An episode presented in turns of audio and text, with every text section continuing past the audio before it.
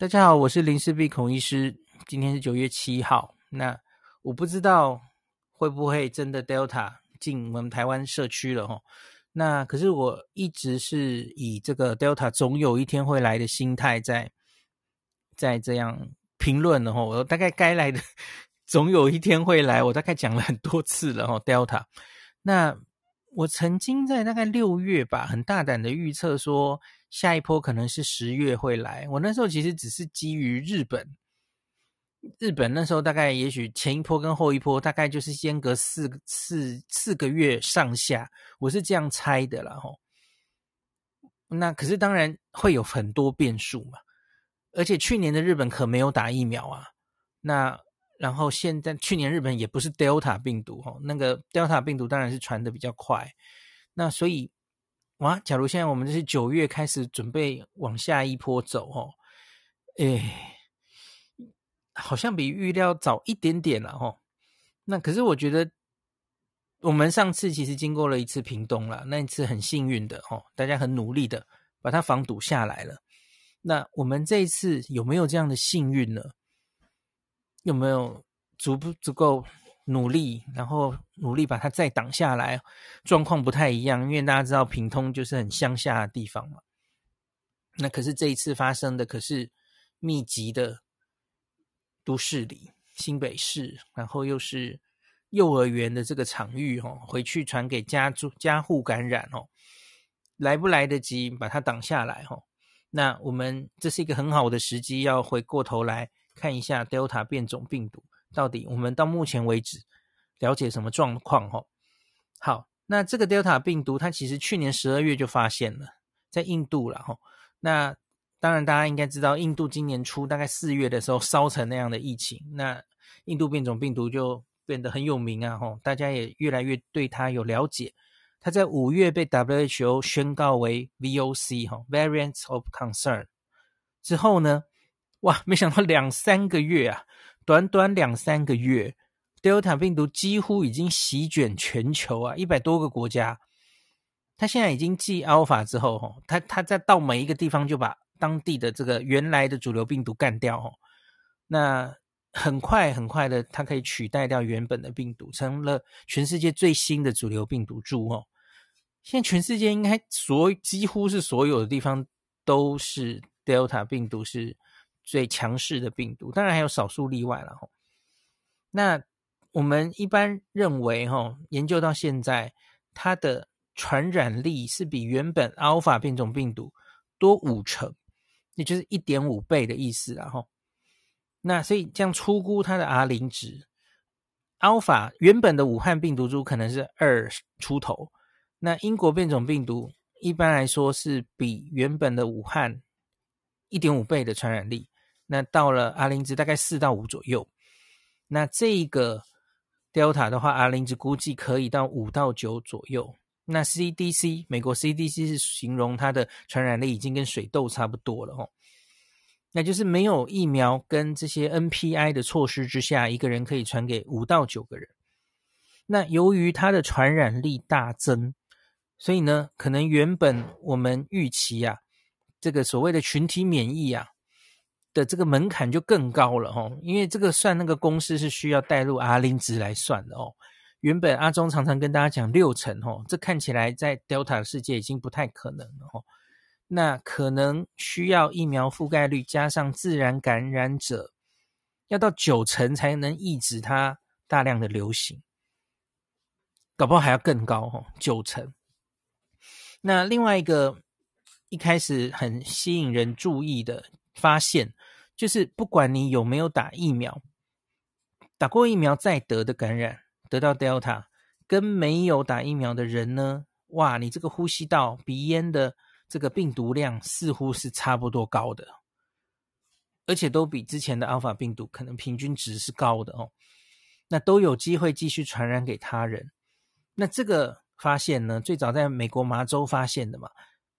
那一次国庆日之后的这个群聚，那这个发现让美国 CDC 哈把原本已经放宽的这个口罩令收，又又寄出那个口罩令，原来已经放松了哈，说打完疫苗的人就可以不用戴口罩，哇，现在就又收回来了吼，就觉得这个还是得戴口罩，因为你即使打疫苗，你还是会突破性感染，然后你还是有机会传给别人嘛吼。那可是后续的研究了吼，有说它这个病毒量下降，有打疫苗的人病毒量下降的。呃，速度还是比较快的哦。像新加坡的研究，好像大概在第五、第六天左右哦，就很明显的拉开了哦。那也有些研研究说，它继续传出去的，呃，人数那个传染力还是比完全没打疫苗的人低了哦。打疫苗还是有一定的作用了哦。可是相比于 Alpha 之前的病毒，Alpha 其实在打了疫苗之后，第一个突破性感染比较少。第二个，你即使得了吼，病毒量也是很低的。那所以，Alpha 的时代，你打疫苗对于你自己当然很有保护力，这是一回事。那对于你去传播给别人这件事，也是有非常好的效果。可是问题是，到了 Delta 的时代，这个效果就打折扣了吼，就不是很好了吼。好，这当然对群体免疫不是好消息。好，那关于症状来说，哈，有研究显示，Delta 的主要症状是头痛、喉咙痛、流鼻水、发烧，所以这个比较像一般的感冒哦，或是流感，你根本没有办法区分，一般人是没有办法区分的。大家知道英国变种病毒或是第六意识机这个突变出现以来，我们常常说这个新冠病毒有一个很特别的症状，吼，嗅觉、味觉改变。甚至失去哈，这是一个非常特异的症状哈。那一般的病毒感染以前呢哈，偶尔也会见到，可是比例没有那么高。那可是后续在 Delta 病毒的时代，好像这个呃发生嗅味觉异常的比例就没有这么高，相对于 Alpha 来说。所以其实你就不能用这个很特例的症状来诶有警觉自己好像是新冠病毒这样子。好。那接下来我们再来看重症。我常说一个变种病毒你要看的几件事哦，传染力我们已经讲过了哦。那重症的比例如何呢？那经过很多像是新加坡、加拿大、美国自己哦等等英国的一些研究，现在的证据是没有打疫苗的人哈，嗯，得到 Delta 病毒的话，相比于 Alpha。你重症跟住院的几率大概是两倍，的确是升高的哈，就是比较容易重症，比较容易住院这样子哈，两倍上下哈，每一个研究不一定高高低低的哦。但这是成人没有打疫苗的，那可是假如是儿童跟青少年的话哈，那美国的资料，因为美国这一波暑假的疫情很多这个儿童青少年，那他们去分析哈，儿童。跟青少年的重症跟住院的几率倒是没有增加的哈，跟之前的前面的病毒株比起来，比例是差不多。那可是因为这一波美国暑假以来的疫情，是因为这个 Delta 的传染力实在太高了哈，那所以它的整个分母变多，所以确诊的人变多，所以你当然这个重症住进医院的儿童。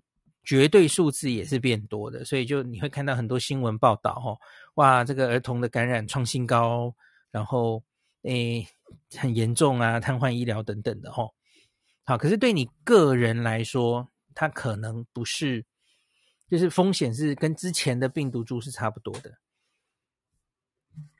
好，那我们继续看。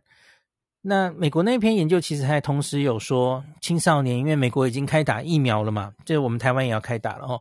十二到十七岁没有打疫苗的人呢，那个住院的几率是有打疫苗的十倍。好，还是有差别哈，是是有保护的。那这个再来，我们讲一下疫苗的效力。讲到这里就讲个疫苗的效力。那新冠疫苗对于 Delta 的防护力的确有比之前的，呃，Alpha 差一些哦。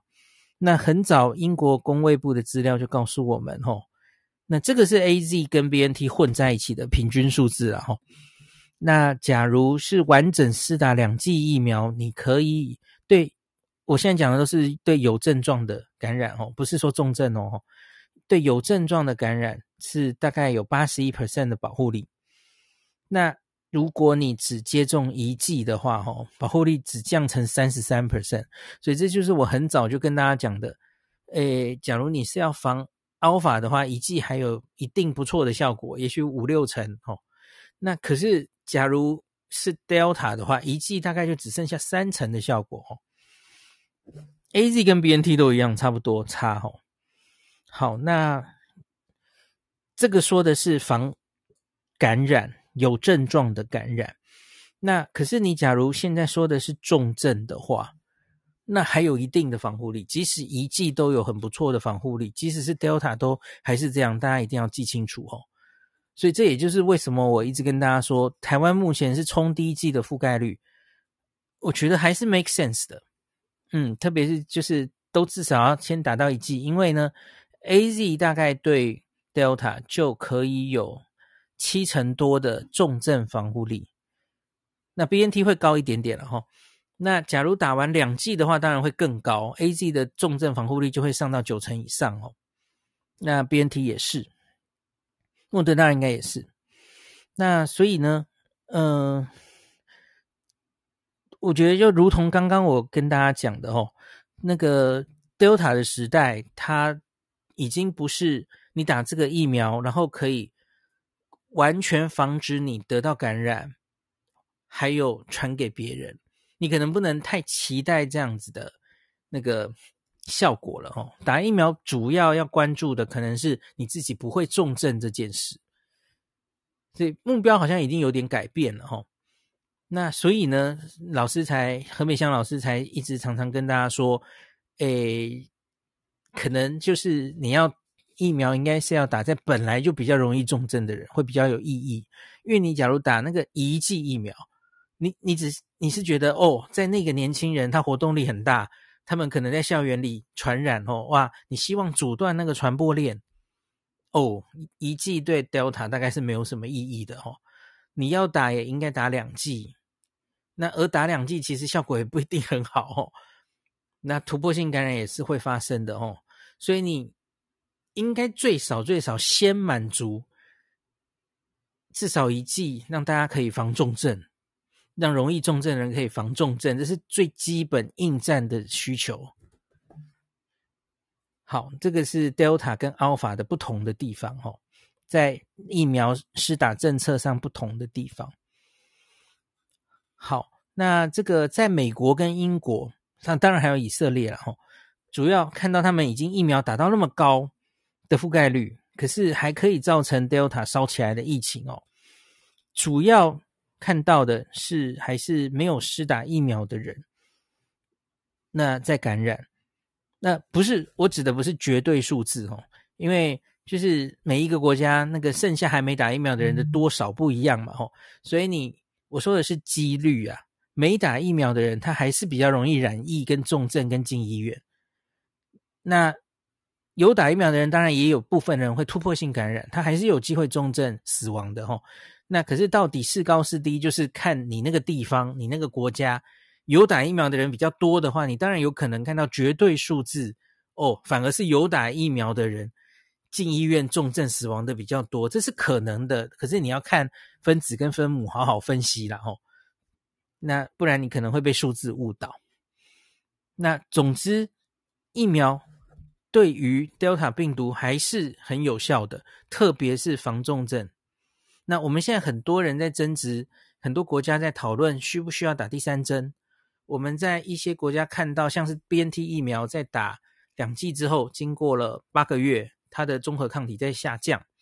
然后，那似乎有国家想要打第三针，最近以色列还想打第四针 等等哦。那可是这个不要忘记了，到目前为止。呃，对重症的防护力看起来都还不错哦。那所以我们也在密切观察所有国家对于这个所谓的 booster 加强针，他们的政策是怎么定了哦？到底是不是应该如同美国现在声称要在十八岁以上全部都打？那还是如同很多别的国家，他只是选择，也许是老年人或是免疫缺乏的人等等哦？那我想这个。国际上还会继续有一些研究出来，告诉我们这个第三针应该要怎么打。好，那这个很简单的跟大家分享一下 Delta 病毒目前的知识，可能还有一些遗漏的地方哈。那我会再补充在这一集的 Podcast 的前面，那有一些连接可以补在那里，让大家可以去查资料哦。好，这集就讲到这里。